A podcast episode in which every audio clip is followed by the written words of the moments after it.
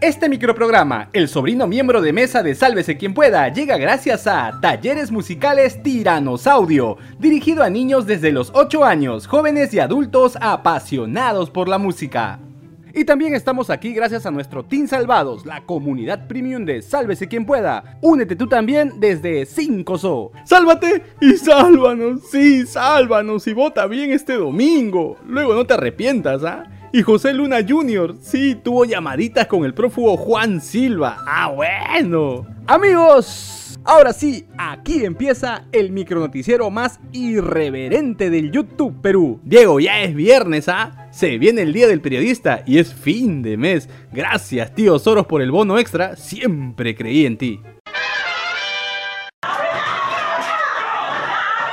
Y esto fue lo que ocurrió en el local del Jurado Electoral Especial de Lima Este, en Santa Anita, a solo dos días para las elecciones regionales y municipales. El Jurado Nacional de Elecciones hizo la denuncia a través de su cuenta en Twitter, indicando que las instalaciones y el mobiliario del local fueron blanco de ataques y destrozos por parte de un grupo de simpatizantes de un partido político. Y aunque el jurado no mencionó el nombre de la agrupación política, Latina Noticias informó que el ataque fue cometido por partidarios de Podemos Perú, que actuaron como vándalos porque su candidato a la alcaldía de Chaclacayo fue tachado. La turba no solo causó destrozos, sino que además robaron chalecos del personal del Jurado Nacional de Elecciones y mascarillas que iban a ser repartidas el día de la votación. Luego de mostrar los daños causados en el local público, el Jurado Nacional de Elecciones hizo un llamado a la reflexión a las organizaciones políticas para no poner en riesgo a los trabajadores electorales y sobre todo a conducirse de manera democrática se reveló que el postulante a teniente alcalde de Podemos Perú, José Luna Morales, mantuvo llamaditas telefónicas con el prófugo exministro Juan Cien Grande Silva. Así lo informó Perú 21, que tuvo acceso al registro telefónico del ex congresista, que confirmó que era verdad lo dicho. Juan Silva y el hijo del dueño de la Universidad de Cartón se dieron sus telefoneadas bravas desde el 2021, aunque Pepito Luna aclaró que fue el ex titular del MTC quien lo llamó. Sí, cuñado. El señor ministro, el ex ministro Juan Silva se comunicó con nosotros conmigo antes de la campaña electoral, antes de acabar la segunda, antes de la segunda vuelta, para pedirnos apoyo para, para su partido. Nosotros nos negamos como es, y es un hecho, porque Podemos no apoyar a ningún candidato en la segunda vuelta. También se comunicó conmigo para poder tratar de armar una mesa directiva orientada, ¿cómo se llama?, para que Perú Libre presida. Y como ese es un hecho también, nos negamos a eso y fuimos parte de una mesa directiva de centro. Negándolo todo hasta el final. El número 2 de la lista de Daniel Urresti, acusado de la muerte del periodista Hugo Bustío. Incluso recordó la pregunta que hizo nuestra capitana Josefina Tausen y que no le gustó para nada al candidato y pidió que se rectifique. Oye, pero si ya mandaste tu carta notarial. ¿Qué fue, mano? Y ya que hablamos de candidatos, a Rafael López Aliaga le duró muy poco el amor al prójimo que tanto pregonaba y publicó este tuit contra el periodista Gustavo Gorriti, luego que se conociera que la fiscalía lo investiga por lavado de activos. Y eso no es todo, también se mandó con un video en el que pide a la gente que sea miembro de mesa, porque según él ya les han robado varias elecciones. Ya nos han robado varias elecciones, sobre todo la última. Es hora de que tu voto se respete. Oye tío, ¿todo bien por casa, mano? Ahora es momento de pasar el sombrero. Apoyen Chorris, denle like al video, suscríbanse al canal y sobre todo, activa la campanita, un rico.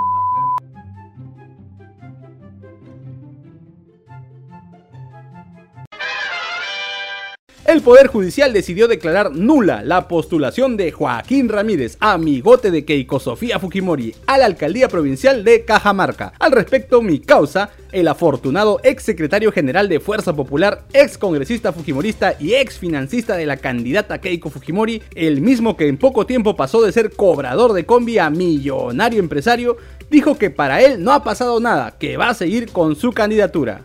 Bueno, es una, es una noticia de las más falsas eh, de las que siempre han ido propinándose en estos tiempos por la falta de información pues, y por la contracampaña. Nosotros estamos más tranquilos que nunca, más fortalecidos que nunca. No existe tal resolución. Aunque el AUPE está en modo negación absoluta, igual el Poder Judicial determinó además dejar fuera a toda la lista del movimiento Cajamarca Siempre Verde. Todo este embrollo legal se dio tras una acusación de los fundadores del partido contra Joaquín Ramírez, quien llegó a ser presidente del club de fútbol UTC y Carlos Manucci. La pelota no se mancha, che. Y su gente, ya que según ellos pusieron a personas de confianza en puestos claves durante las elecciones internas a fin de copar la organización política y conseguir el liderazgo de la misma. Ramírez sigue siendo investigado por el presunto lavado de activos, tras descubrirse que sus empresas se beneficiaron con más de 8 millones de soles, dinero que según la tesis fiscal sirvió para financiar la campaña de Keiko Fujimori. Bueno, así van las cosas a pocos días de las elecciones municipales y regionales. Ayer fueron los cierres de campaña de la mayoría de los siete candidatos que quieren, sueñan, se desviven por ocupar el sillón municipal por los siguientes cuatro añazos. Desde esta humilde tribuna, querido seguidor de SUCP, te pedimos, por favorcito, Piensa, mano, pensa, pensa antes de regalarle tu voto a estos angelitos. Escucha sus propuestas y vota, con una mano en el corazón y otra en la cabeza, recunch. De ti depende todo. En el Congreso no se creyeron el cuentazo, diré, la versión de que Frito Lai Vázquez es Johnny Vázquez, sobrinísimo del presidente Pedro Castillo, y anunciaron que lo citarán a la Comisión de Fiscalización para que cuente su verdad sobre el viejecito que realizó en el avión presidencial. El abogado del Presi Castillo, Eduardo Pachas, aseguró que el sobrinito del Presi está dispuesto a dar toda la información a la Fiscalía, aunque antes nos dejó una explicación para la antología de la política peruana. Pero el DNI pertenece a Johnny y a veces la L la jalan como eh, este eh, ella es una ella porque se, escribe es Johnny con ella o N I ella de yo yo o de Oya eh, N de nana y, y inteligencia. Respecto a este tema, justamente el secretario general de Palacio de Gobierno, mi tío Julio Palomino, y el jefe de la Casa Militar, José Mariscal, acudieron a la Comisión de Defensa del Congreso para dar su versión de los hechos del viajecito de Frito Lai Vázquez. Obviamente, ambos negaron que el sobrino Fray Vázquez haya estado en el avión presidencial, que se equivocaron, que Reynoso debe mejorar la delantera. ¡Ja! No, esto último no lo dijeron. Yo no lo he visto al señor Fray Vázquez. Si yo lo hubiese visto, lo hubiese identificado. Y ese DNI que consta que escribió el técnico de órdenes con número 47069680 pertenece al señor Johnny Vázquez Castillo. Bueno, será el sereno, pero desde ya el presidente de la Comisión de Defensa del Congreso, Diego Bazán, anunció que presentará una moción ante el Pleno con el fin de solicitar facultades para investigar sobre el uso del avión y otras aeronaves del Estado respecto al traslado de los familiares de don Pedro Castillo. El primer caníbal Torres, desde la selva su encanto en Pucallpa, sí, agradeció al Congreso, aunque suene increíble, por no haber censurado al ministro del Interior, Willy Huerta. Y lo tengo que agradecer al Congreso, porque no ha puesto fin, por ejemplo, a sacar del ministerio al ministro del Interior. Pero poco duró el encanto y se mandó con tremendo ataque a su mejor amiga, la fiscal de la nación, y sus chocheras del Poder Judicial.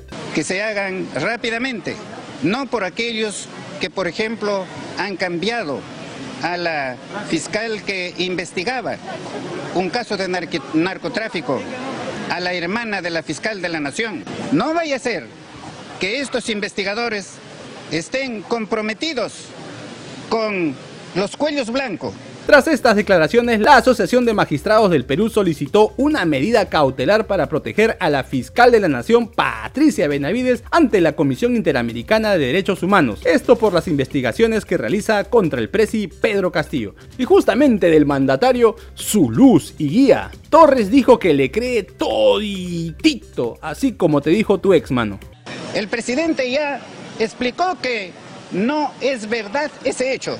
Yo lo creo al presidente y exijo que las autoridades investiguen ese hecho rápidamente para que determinen si es verdadero o es falso. Sobre la investigación a la primera dama, Torres dijo esperar que sea objetiva, rápida e imparcial. Ah, bueno.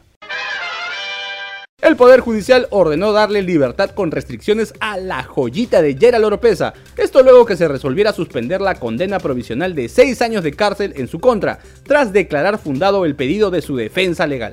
El llamado Tony Montana peruano permanece recluido en un penal de Puno, la que frío, tras ser encontrado culpable de conspiración para el narcotráfico. Ya con la vigente decisión judicial, la segunda sala penal de apelaciones detalló que Oropesa está obligado a no ausentarse de su lugar de residencia, además de tener un impedimento de salida del país de seis meses. Oh, no te fures, También tiene prohibido comunicarse directa o indirectamente con otros procesados del caso. Si Geralcito, grande uomo, grande capo, no cumple con lo indicado, de nuevo para la cesta.